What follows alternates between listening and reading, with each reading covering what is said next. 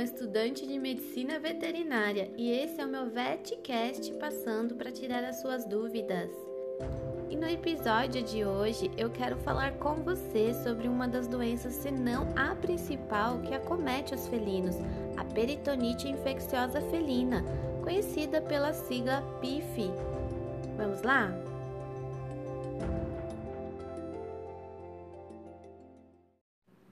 A peritonite infecciosa felina é causada por um coronavírus felino.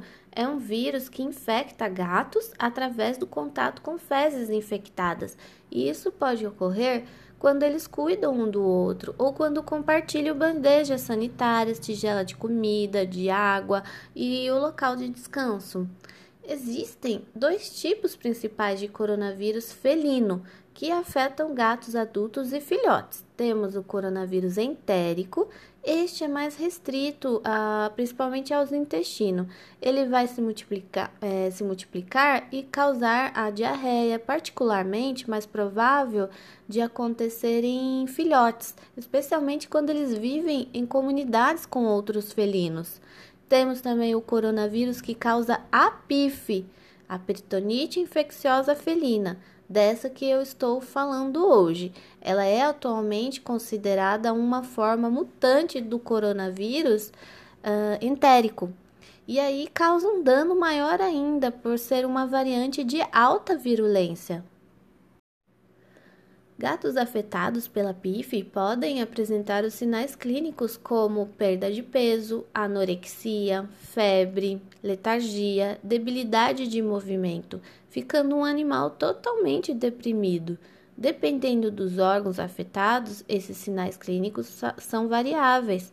Podem apresentar então fluido no peito ou no abdômen pela transposição de líquidos, que é associada pela imunodeficiência do animal. Então, ele apresenta um aumento do volume abdominal, uma cite, efusão pleural também, é, que provoca uma compressão da musculatura, principalmente a diafragmática, que leva a uma insuficiência respiratória. Pode apresentar chamada PIF seca, com crescimentos nodulares, como se fossem granulomas, nos órgãos internos, como fígado, uh, pâncreas, rim, determinando ali uma insuficiência desses órgãos.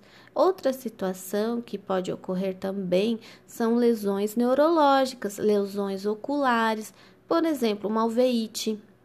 Tudo isso. Existe teste então para saber se o felino tem a PIF? Hoje, os veterinários têm acesso a técnicas específicas para detectar a presença de coronavírus, mas essa análise ela não distingue entre o coronavírus entérico e o coronavírus que causa a PIF. E existe a vacina contra a PIF? Existe, porém ela é disponível em apenas alguns países sendo necessária sua importação, além do que ela tem sua eficácia muito questionável na medicina veterinária.